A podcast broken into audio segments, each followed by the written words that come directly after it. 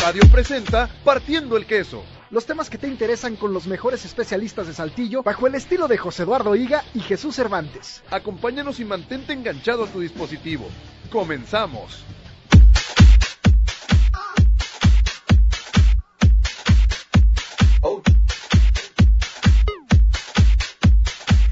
Onda? Muy buenas noches. Muy buenas noches. Bienvenidos a Partiendo el Queso. Rebeca Rodríguez en la producción, Jesús Cervantes quien les habla y José Eduardo Higa que ya viene en camino.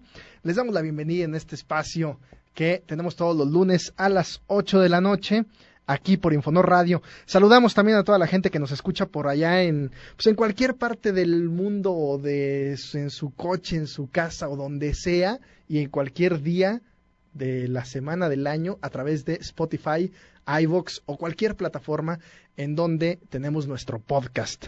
Hoy es lunes 10 de febrero.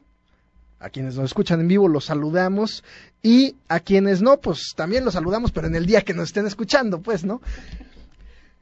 Hoy empezamos eh, con eh, temas que tienen que ver con la salud mental. hemos estado platicando sobre nuestras relaciones sociales, sobre empatía social, sobre eh, la relación que tienen que ver, eh, o la relación que tienen los videojuegos con la violencia. Ya ven aquellas eh, desafortunadas declaraciones del gobernador del estado de Coahuila. Pues a, a propósito del acontecimiento lamentable en un colegio de Torreón. Y bueno, pues a partir de eso hemos estado reflexionando sobre distintos temas que tienen que ver con sociedad. Hoy nos vamos a centrar un poco más en el individuo que evidentemente lo que hagamos en el espacio, en lo privado, en lo íntimo, en lo, en lo individual, pues tendrá repercusiones en lo social. Así que estaremos platicando sobre un tema importantísimo que hemos estado eh, comentando de una u otra forma a lo largo de estos siete años de Partiendo el Queso, que es ir a terapia, la importancia de ir a terapia. Eh, platicaremos con distintos psicólogos y además, eh, pues veremos las diferencias entre ir a terapia y platicar con los cuates o tener un coach de vida o ir con el sacerdote o cualquier otra persona que seguramente con la mejor intención nos quiera ayudar a hacer, y me encanta esa frase que luego, eh, que luego sacan, la mejor versión de nosotros.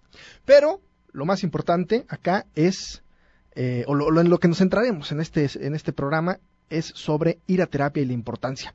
Nos acompañan esta noche eh, tres psicólogos, dos psicólogas, un psicólogo, y saludo con mucho gusto a Marta Sánchez Covisa. Ella es licenciada en psicología, maestra en psicología de la salud.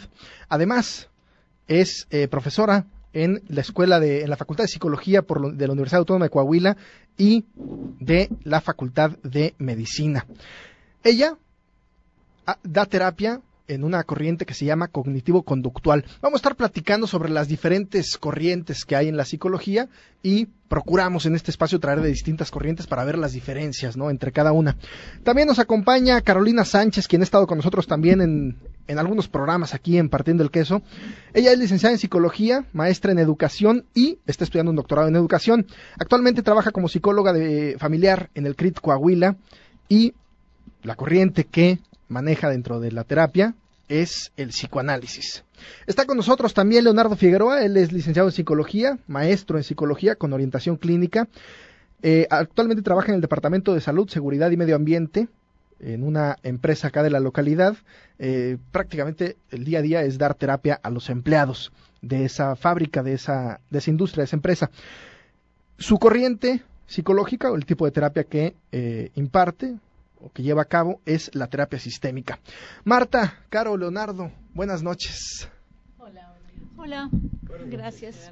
Qué gusto tenerlos acá con nosotros y además se incorpora al programa José Eduardo Higa. Buenas noches. ¿Qué tal, mi querido Cervantes? ¿Cómo estás? Qué gusto saludarles. Bienvenidos a Partiendo el Queso otra vez, eh, una vez más. Y bueno, pues el que voy a tener que ir a terapia tendré que ser yo, muchachos, porque vengo enfogonado, porque se tardaron mucho en ir por mí el transporte privado de la ciudad. En fin, pero bueno, ya estamos acá con un gustazo. Y bueno, les voy a comentar rápidamente las formas de contacto a través del Twitter, arroba José-Higa, arroba Jesús Flow con C, arroba Infonor, arroba Infonor guion bajo radio. Muy, muy contentos de que estén con nosotros y recordarles que también estamos en Spotify como Partiendo el Queso y en iBox, por supuesto, a través de Tuning Radio y el link que mi querida Rebe Rodríguez por ahí siempre nos publica en la página de Facebook del reproductor extra que tenemos para que nos escuchen a través de dispositivos móviles. Pues ya estamos listos ahora sí, mi querido Jesús Hernández. Qué bonito saludas, José Eduardo, de verdad. No me vuelvas a dejar solo porque eres... Eh, o sea, has estado trabajando durante siete años ese saludo y jamás voy a hacer algo similar.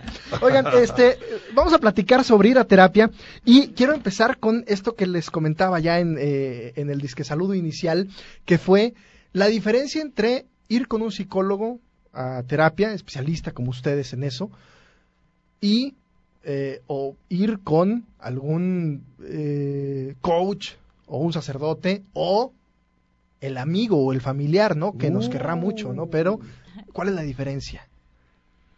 Quien quiera ya les empezó a dar miedo. No, bueno, mira, no, ¿qué pasó? No, no, es que nos estamos poniendo de acuerdo. Eh, realmente la, la, principal diferencia es, el, es un manejo teórico acerca de la perspectiva que se tiene del ser humano.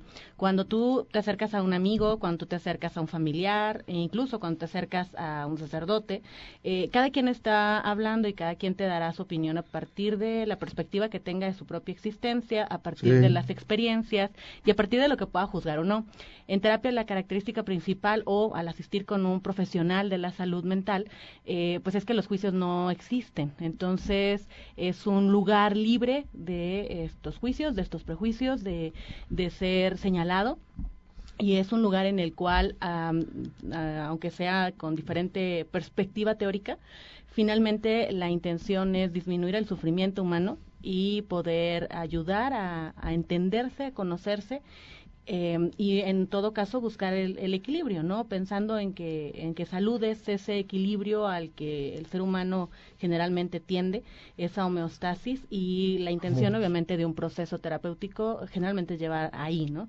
Depende también cuál, cuáles son los objetivos. Puede ser que solamente sea una orientación como tal, como cuando los padres de familia, pensando en, en, en mi trabajo en, en CRI todos los días, buscan justamente la orientación, no tanto la, la terapia como tal, sino una orientación psicológica para poder llevar a cabo las funciones como padres, para poder mejorar en cuestión de disciplina, de manejo emocional en casa, etcétera.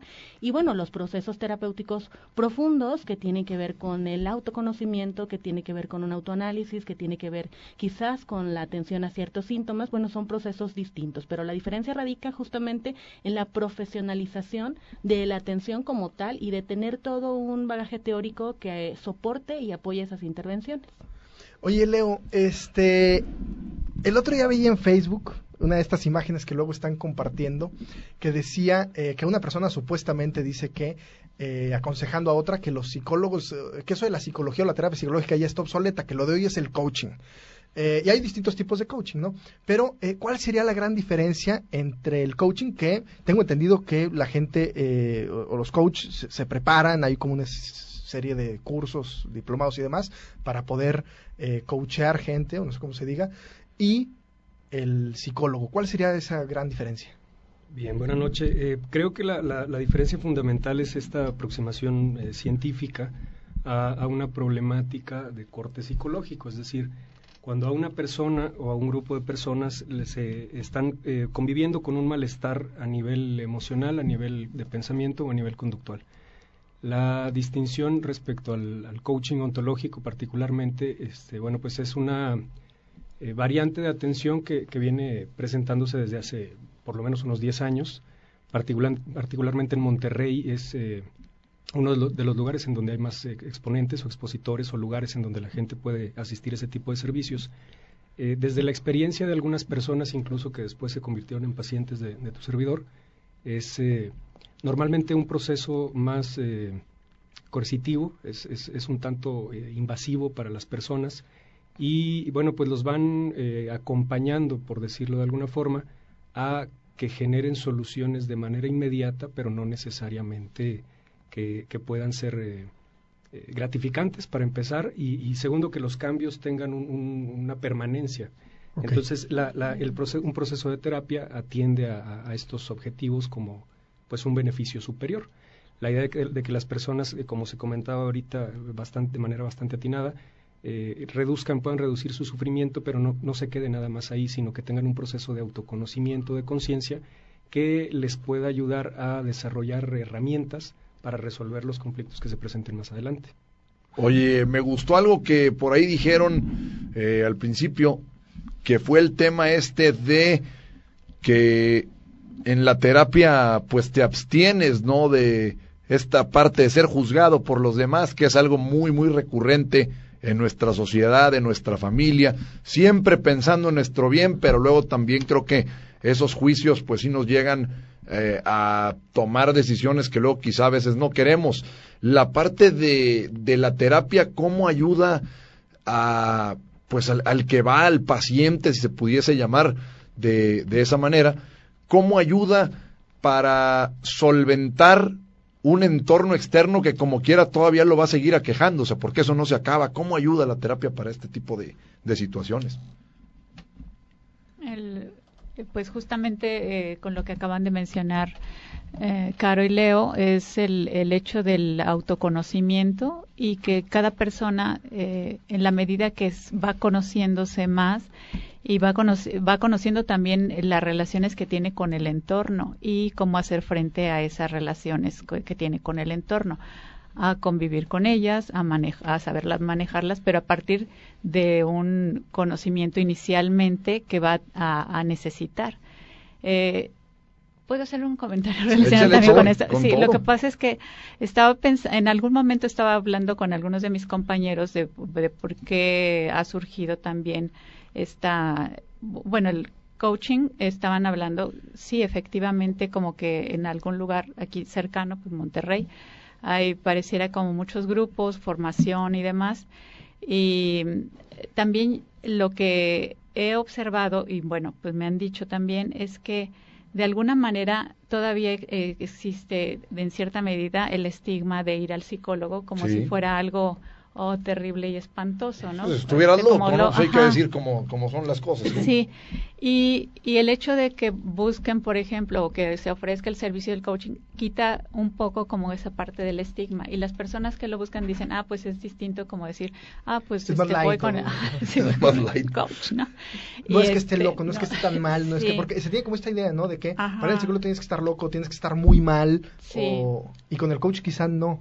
Eh, sí, eh, lo que pasa es que el enfoque es, pues, es distinto. Obviamente el trabajo también es distinto. Y lo que mencionaban efectivamente de esta parte como coercitiva, que finalmente tiene una parte mercadotecnia muy fuerte que lo soporta, ¿no? Entonces, pues, el, el uso de que hacen de la mercadotecnia, pues ha funcionado, pero le está la otra parte, ¿no? La otra, la parte de, de la gente que asiste, de las personas que buscan o que optan por esta opción, eh, pues es justamente es, es, eso, ¿no? Quita un poco el, todo el, el, posible estigma que hay al respecto de la búsqueda de, del psicólogo o de la terapia o del psiquiatra también, ¿no? Ah, entonces es distinto.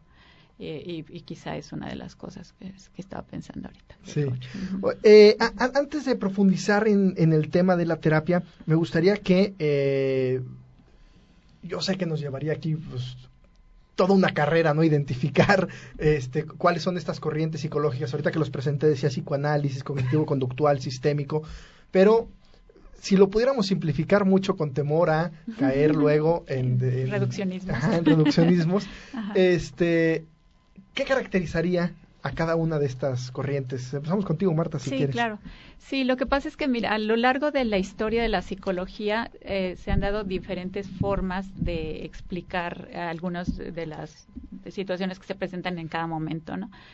Entonces, en el caso de la terapia cognitivo-conductual surge a partir de, o sea, casualmente hay una eh, búsqueda de, de soluciones que sean como eh, de corto plazo, pero que tengan un impacto también en, en el autocuidado de la salud eh, mental en general y de la salud, digo, de la salud mental y en particular y en general de la salud, ¿no?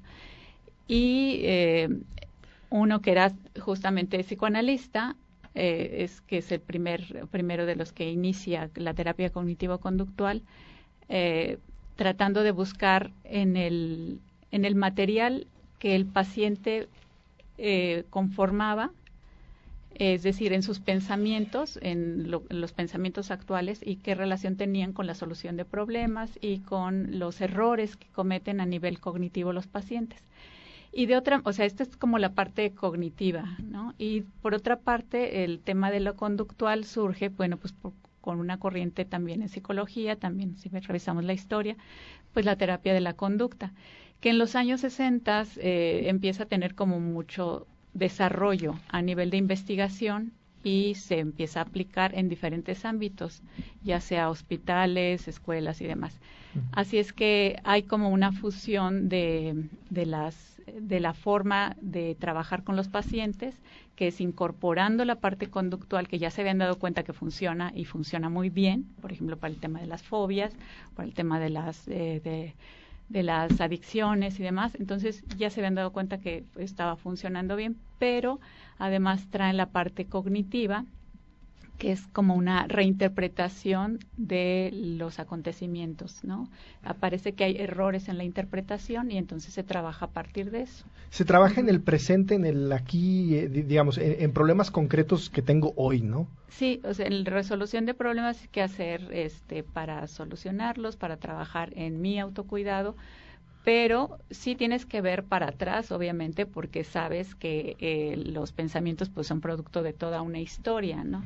Entonces sí hay que ver de alguna manera el, el, pasado, pero lo utilizas como información, como datos que te sirven y reorganizas la información, eh, haces como una reinterpretación de, de la información y a partir de eso el paciente tiene elementos para que en determinado momento que se sienta mal, identifique ese malestar y lo relacione con lo que está pensando y con lo que va a hacer, ¿no? Porque finalmente se, lo importante es que se hagan cosas, no nada más que se piensen, ¿no? El psicoanálisis, Caro, bueno, tomo un poco. Ayúdame, Freud. Eh, bueno, finalmente lo que se busca es develar los contenidos del inconsciente. Hay muchas eh, escuelas dentro del psicoanálisis, además, que tienen sus diferentes perspectivas, tanto de la patología como de la tendencia a la salud. Pero de forma general, la característica principal es, eh, pues, que el inconsciente surge, que el inconsciente está presente, que tiene manifestaciones diversas, que hay mecanismos de defensa, que hay un complejo como elemento fundamental de la teoría y que el psicoanálisis, además de ser una propuesta terapéutica como tal, es un método científico para conocer eh, la mente humana, para conocer el inconsciente y además eh, es una teoría eh, que sustenta la forma en la que se comprende el psiquismo humano. Entonces, eh, la característica principal en un proceso terapéutico es que se busca llegar al autoconocimiento, eh, al autoanálisis como el final de, este camino.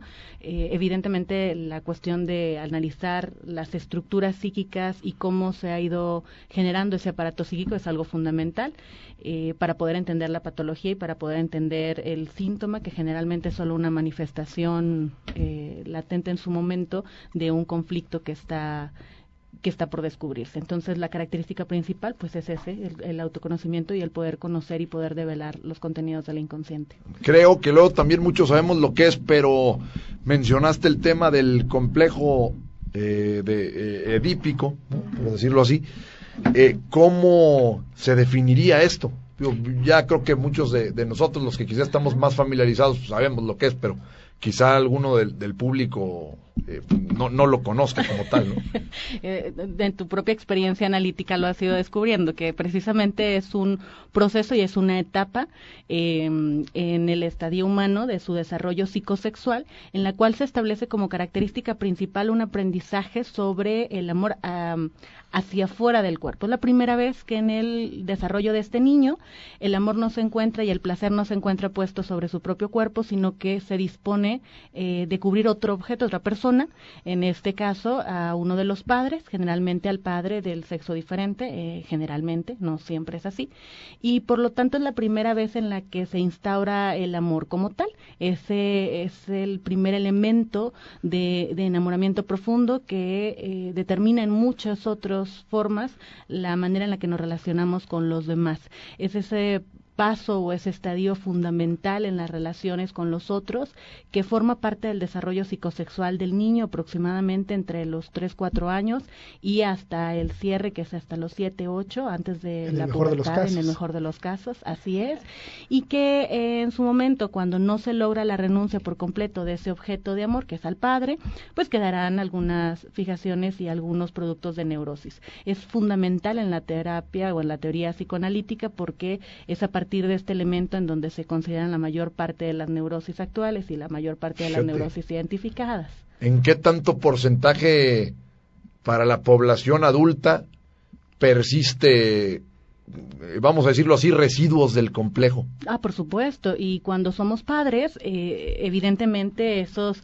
ese Edipo no resuelto se reanima, se reactiva y conflictúa también en esa paternidad y en esa maternidad. Además que son elementos fundamentales en la relación con los otros, en la elección de pareja, en los vínculos erótico-afectivos. Por lo tanto, es un elemento fundamental y por lo, por lo mismo es uno de los elementos fundamentales de la teoría psicoanalítica.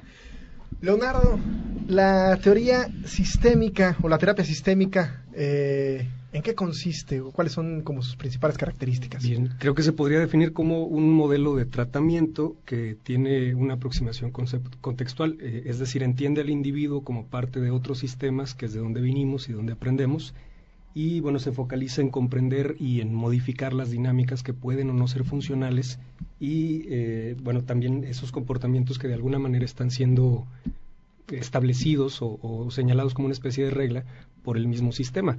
Es decir, no, no sé si al auditorio le pueda sonar como, como frecuente estas frases de, eh, por ejemplo, que los hombres no lloran o que mm. los niños que lloran son niñas, como si ser niña fuera algo malo, o que así somos los Figueroa. Es decir, estos paradigmas que, de alguna manera van acompañando al individuo que viene de, ciertos sistemas y que de ahí va aprendiendo.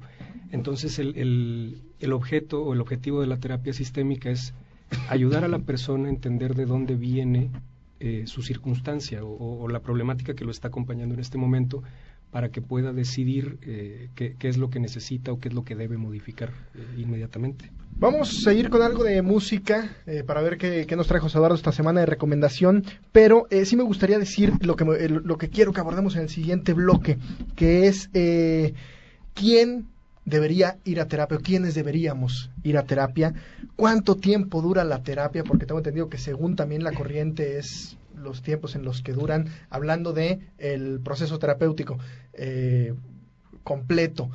Eh, también cuánto duran las sesiones, o sea, sabes que yo tengo 15 minutos al día, ¿cómo le hago, no? Por decir algo. O me tengo que quedar vete con un coach. Oye, este, los costos más o menos en donde andan, si hay lugares en donde eh, den terapia o psicoterapia eh, de forma gratuita, en donde, bueno, ir platicando pues un poco de qué es la terapia, a quiénes tenemos que ir, eh, a dónde, cuánto cuesta y demás. Pero antes, antes vamos a escuchar algo de música, espero que buena. Vamos. Escuchemos quién está partiendo el queso en la música. José Eduardo Higa nos presenta la recomendación musical de esta noche de lunes.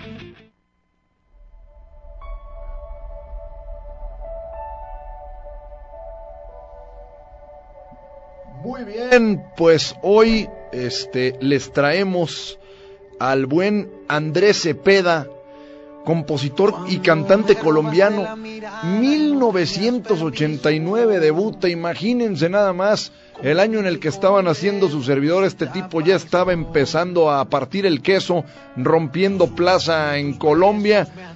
Estuvo por ahí en algunos grupos durante, en un grupo durante ocho años y en el año 99, es decir, diez años después de su debut, eh, pues se, va como solista y es el primer compositor colombiano que hace un DVD en vivo. Así que estamos hablando de un tipo eh, pues bastante laureado en el tema musical y bueno, es acompañado en esta ocasión por los jóvenes de Morat que apenas hicieron su debut por allá del 2017 y que auténticamente eh, pues han partido el queso de una manera bastante fugaz. Esta rola se llama Déjame ir, está muy buena. Ahí les va.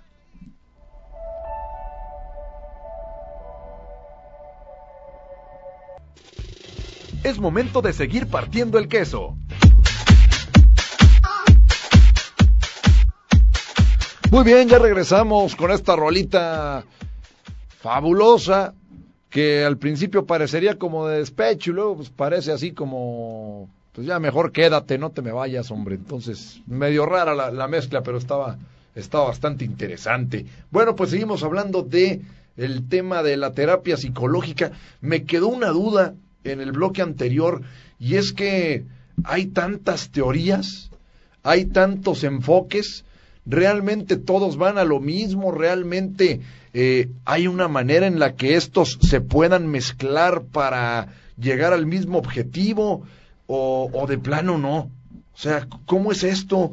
Eh, digamos, ¿por qué hay tantos eh, enfoques? Claro que entiendo que como en toda actividad humana, pues hay contrastes y demás, ¿no? Eh, no, todo puede ser uniforme, pero hay tantos y tantos enfoques que luego uno se llega a confundir como alguien que quiere ir al psicólogo y que dice, pues es que a dónde voy. O sea, ¿cómo voy a saber yo como paciente a dónde ir? Si, si hay tanta corriente, si hay tanta eh, situación, ¿no?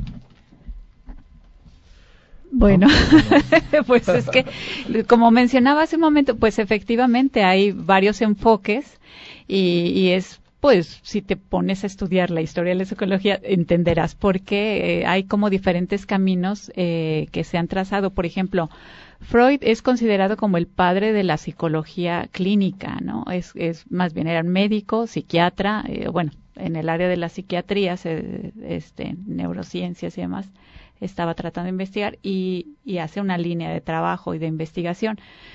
Pero la psicología como tal empieza a buscar la base del, del conocimiento de pues porque la persona es, ¿no? Y entonces desde ahí ya empezamos a tener como variaciones de que, bueno, ¿y qué es la psicología?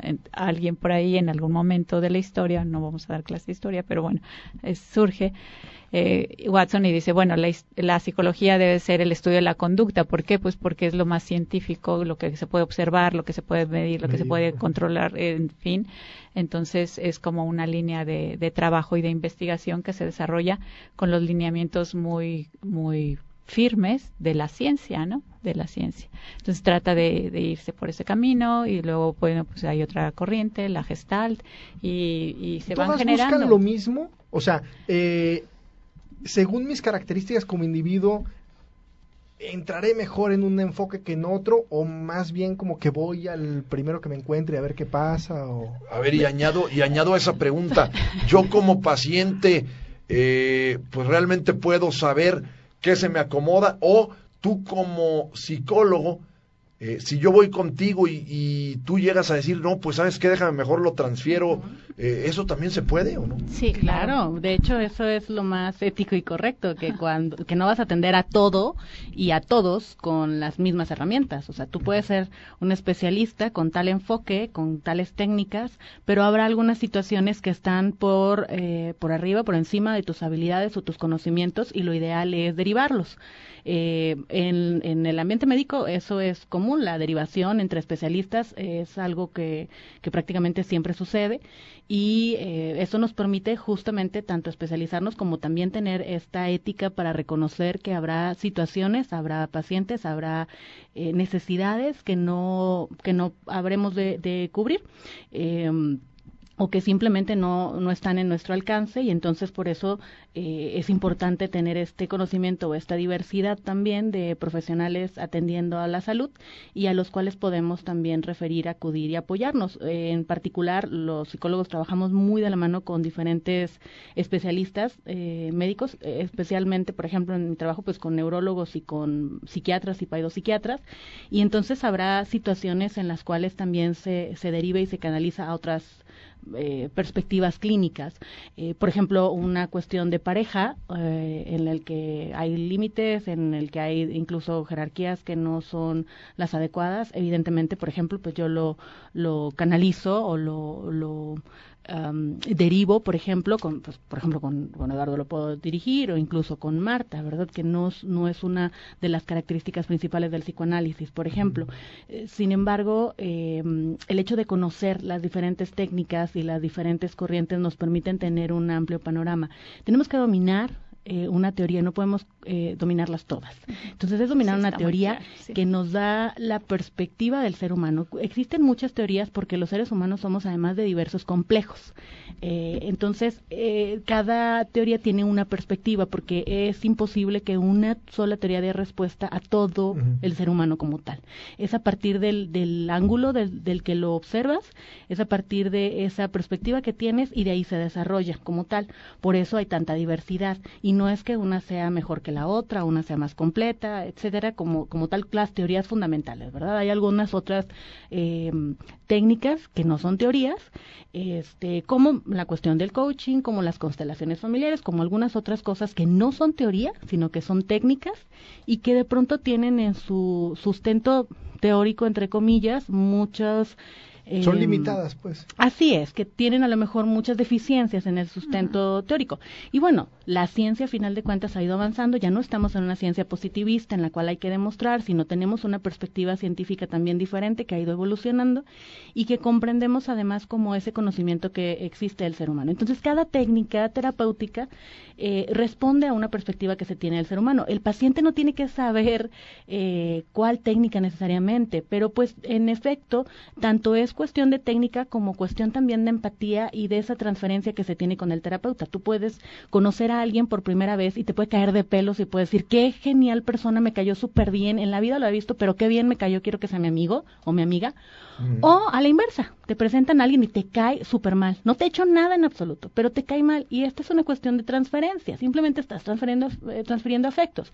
Con tu terapeuta pasa algo semejante. Puede eh, simplemente no, no caerte bien o simplemente no hacer, como suelen decir los chicos, no hacer clic, no sentirse a gusto y entonces probar con algún otro terapeuta sin desgastarse a lo mejor demasiado del tipo de enfoque o el tipo de, al menos que ya tengas una, un objetivo muy claro. Si, por ejemplo, yo lo que quiero es analizarme y yo quiero analizarme en Iván, pues evidentemente no voy a buscar un cognitivo conductual, no voy a buscar un terapeuta sistémico. Pero si quiero dejar el cigarro, seguramente el, cognitivo conductual me ayudará mucho Así más. Es, claro. Leonardo, ¿quiénes deberíamos ir a terapia? Pues mira, eh, entiendo que es eh, chocante responder una pregunta con otra, pero lo, lo, plantearía de esta manera. ¿Quién necesita ir al dentista? ¿no? Toda aquella persona que tenga dientes, que tenga una dentadura o que desee tenerla, no que exista una necesidad de atención eh, profiláctica o, en un sentido este, concreto. ¿no? Entonces, ¿quiénes deberíamos ir a terapia? empezaría por, por asegurar que, que, los terapeutas, para empezar, es, es conveniente estar eh, firme, estable, armónico, tener, tener ese bienestar para eventualmente poder compartirlo de alguna manera con los demás y de ahí hacia, hacia adelante, pues todas las personas que tengan eh, una, algún conflicto que, haya rebasado sus fuerzas o el alcance de, de, sus competencias, de su entendimiento, y que por simple que parezca esa situación, como no sé, pensar en una, en una relación cargada de violencia de género, este, pero bueno, pues la, persona, el hombre o la mujer está rebasada por, por la circunstancia, no puede encontrar la forma de como de liberar ese conflicto, ese es el momento conveniente para decir, pues igual ya es, ya es tiempo de, de buscar ayuda. Cuando la, cuando la problemática que me, que me acompaña me está fastidiando la existencia a mí, o está lastimando el bienestar de otra persona. A ver, y si estoy bien, ¿puedo ir también o no? O sea, eh, y, creo que no, no, si creo que estoy bien, es correcto, a eso iba. O sea, si yo creo que estoy bien y digo, pues eh, quizá para mantener esa armonía, eh, pues no sé, para platicar, que, que nunca se me quede, pues digamos, pensamientos en mi interior, eso lo puedo hacer a modo de digamos, de liberación, ¿no? De pues, decir, sabes que estoy bien, pero quiero seguir estando bien siempre, ¿no? Pues mira, José Eduardo, eh, hay un, o bueno, escuché hace tiempo una frase como en tono de broma, ¿no? Que, dice que este es el único servicio en donde el cliente nunca tiene la razón. De alguna forma, todos tenemos áreas de oportunidad, todos, tenemos dificultades, todos tuvimos eh, conflictos o broncas, sufrimientos en la infancia, entonces el, desarrollo y, la, salud es algo que nos concierne a todos, ¿no?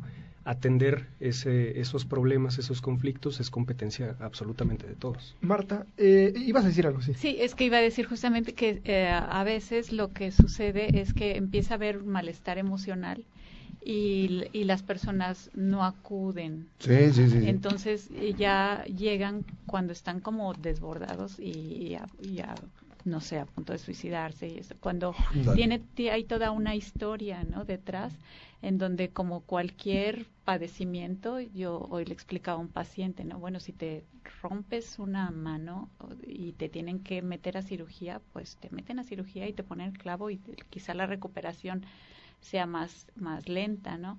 Que si tienes un esguince o algo. Entonces, eh, también depende mucho de, del momento en el que se acuda y eh, la problemática del paciente, ¿no? Es lo que relacionado con lo de los tiempos.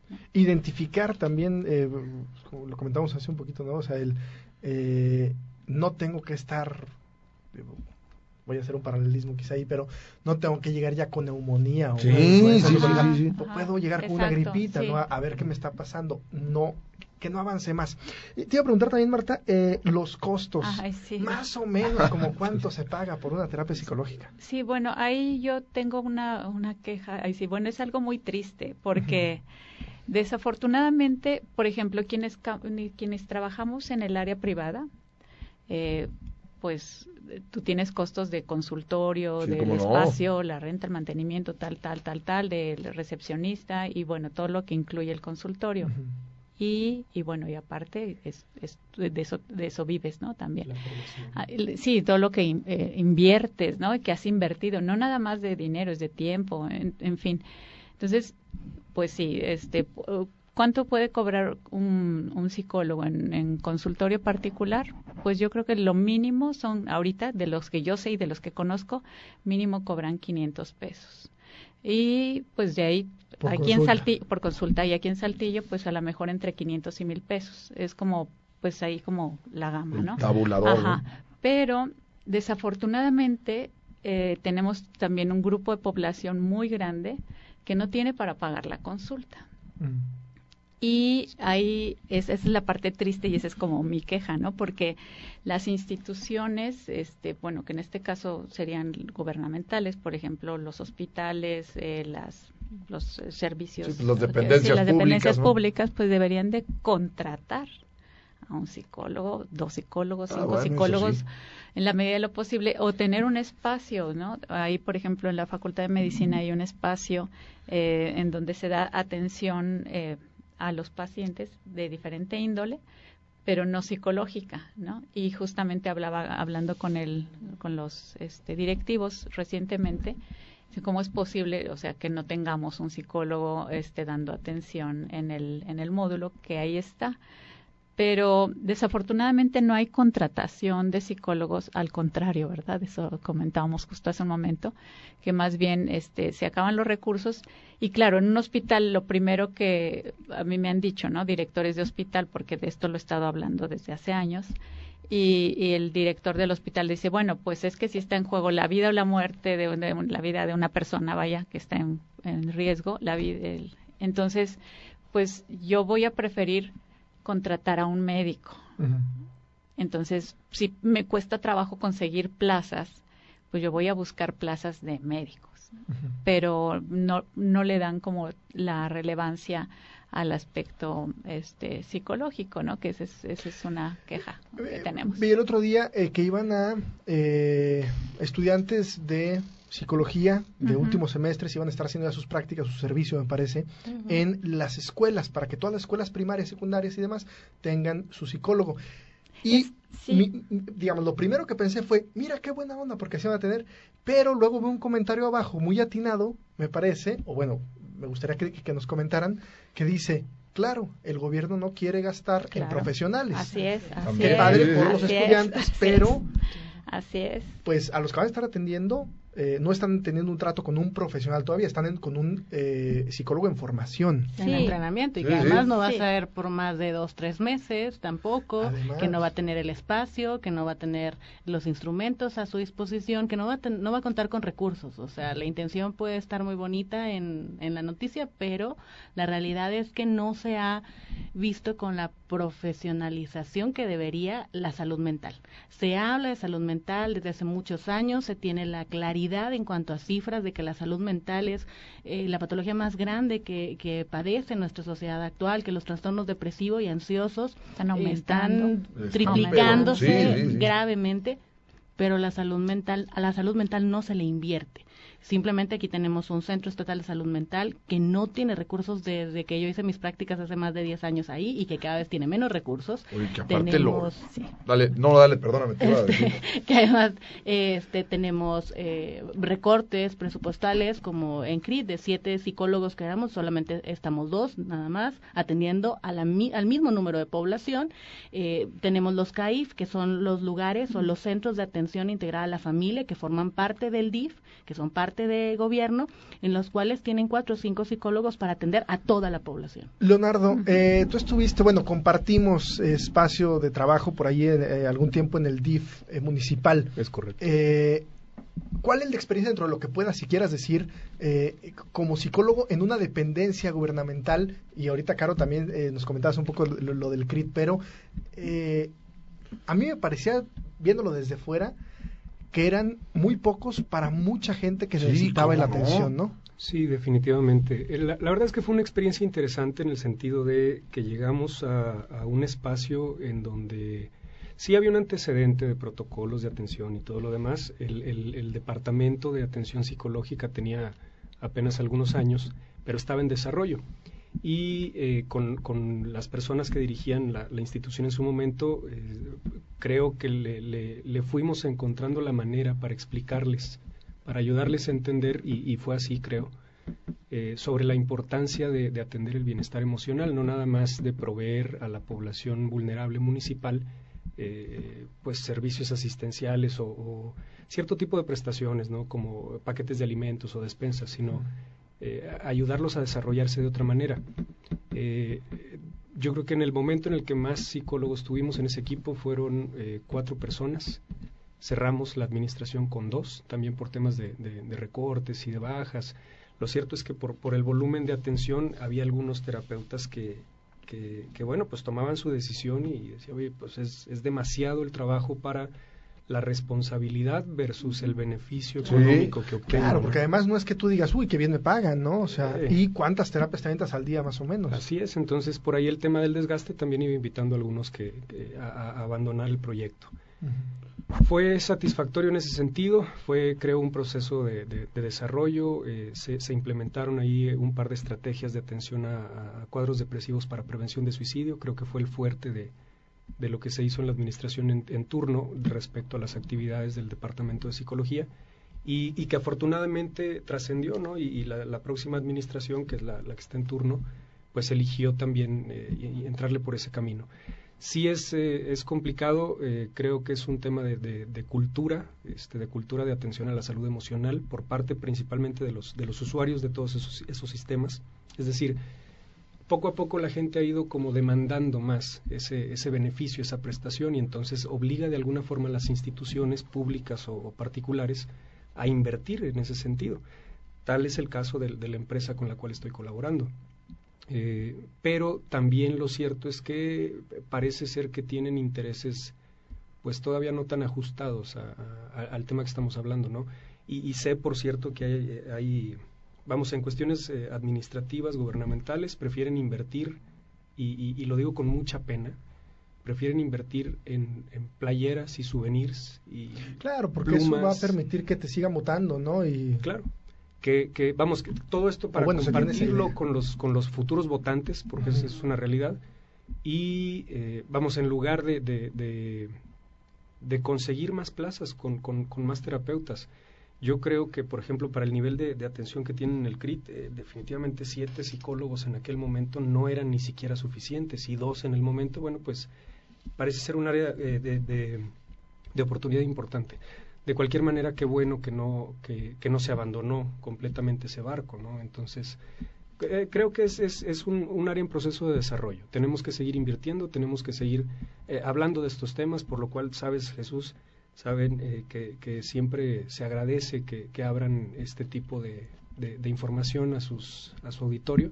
Al contrario. Entonces es eh, seguir picando piedra, seguir picando piedra. El tema de la terapia en México, bueno, pues es relativamente nuevo, caray. O sea, tiene, tiene muy, muy pocas décadas, a diferencia de la atención médica y, bueno, la gente ya está más habituada a decir, oye, me duele la cabeza, corro con el médico, caray. Sí, sí. Y ya saben con cuál especialista, ya, digamos, hay como más cultura en ese sentido. Eh, perdón, eh, nos come el tiempo y eh, no nos podemos ir sin, sin que antes nos respondan la pregunta obligada de este programa que ya pues la van a escuchar en, en unos momentos. Y junto con esta, con la respuesta a esa pregunta, me gustaría que cerraran rápidamente con por qué ir a terapia. Aunque lo hemos estado diciendo a lo largo de esta hora de programa, eh, pues finalmente invitar a la gente a que acuda a terapia. Pero antes vamos con la última pregunta.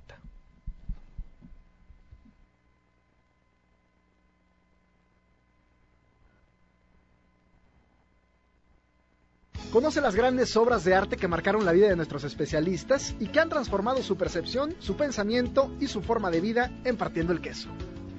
Marta, Leonardo, Caro, una obra de arte, puede ser un libro, puede ser un álbum musical, puede ser una pintura, puede, vamos, una obra de arte nada más que los haya marcado o que en estos momentos recuerden con agrado. Ay, bueno, el Guernica de Picasso, sí, sí esa fue muy fuerte. Leonardo. Eh, yo hoy plantearía este, una pieza musical, una canción bastante agradable, se llama Para eso canto, de un cuate que se conoce como El Canca, es un español, muy agradable. Caro. Ay, si no me pones en aprietos con esta. Yo creo que el Metamorfosis de Kafka es una obra que, que me parece muy significativa. Bastante. Caro, eh, empezamos contigo. Sí. ¿Por qué ir a terapia? Por bienestar, por amor propio, por eh, necesidad de salud y por autoconocimiento principalmente. Aunque todavía en México no tenemos la cultura de la prevención, yo creo que es una buena forma de modificar nuestra vida y si estamos en este ambiente de tanta preocupación ecológica, también la salud mental y también la higiene mental es importante atenderla. ¿Cómo no? Leonardo. Eh, ¿Por qué no? Y porque sí, eh, dice la gente que, que, no va a terapia porque ni que estuviera loca. Yo creo que de alguna forma todos lo estamos, cada quien a su manera. La locura puede entenderse como la ausencia de la salud eh, mental y, bueno, pues todos tenemos ahí una pata de la cual choqueamos. Entonces, es por amor, por amor a uno mismo. Marta. Pues porque ya es tiempo de, de, tener estrategias de autocuidado, ¿no? Ya es ya es momento de, de cuidar y, y, viendo el tema de la salud integral, ¿no? Y en específico, bueno, porque es nuestra área, quizá, pues un poco la salud mental también, pero específicamente, o sea, a, a, grandes rasgos es como el autocuidado lo que necesitamos. Oye, quizá creo que yo añadiría por ahí que se habló ahorita de que las situaciones mentales están triplicándose quizá en cuanto a depresiones y todo esto. Bueno, pues también recordar que esto te va generando repercusiones en todo el cuerpo, ¿eh? A largo plazo, ¿no? Y eso está comprobadísimo, ¿no? Correcto. Entonces, pues también creo que esa es otra alternativa por la que pues tenemos que ir todos, creo que a, terapia. Mi querido Jesús Cervantes, pues no sé si quieras por ahí agregar algo. Agradecerles muchísimo, Caro, Leo, Marta, de verdad, por estar con nosotros. Este, ojalá tuviéramos muchas horas para seguir platicando sobre la importancia de esto y invitar a nuestra, a nuestro auditorio, a la gente que nos escucha, a eh, seguir yendo a terapia si ya lo hacen y si no, acercarse. No tenemos que eh, llegar ya en crisis. Eso es podemos llegar ahorita por una cuestión de prevención, por una cuestión de amor propio, de conocernos, de ver qué es lo que está pasando adentro de nosotros y que probablemente no nos demos cuenta. José Barro, pues nos despedimos. Nos despedimos recordándoles que mañana tenemos el programa repetido, ¿no? La edición repetida de Partiendo el Queso a las 4 de la tarde. Por supuesto, el podcast que estaremos compartiendo en las diferentes plataformas de Infonor como Partiendo el Queso en Spotify y en iBox para que nos sigan y nos ayuden escuchando los programas y por supuesto compartiendo con toda su gente. Muchísimas gracias. Mi nombre es José Eduardo Higa. Y yo soy Jesús Cervantes, Rebeca Rodríguez en la producción. Aquí se quedan con ella, con lo mejor de la trova, lo mejor del canto independiente, aquí en Canto Nuestro. Buenas noches. Por hoy hemos terminado de partir el queso y te agradecemos que hayas estado presente. Te esperamos todos los lunes de 8 a 9 de la noche por Infonor Radio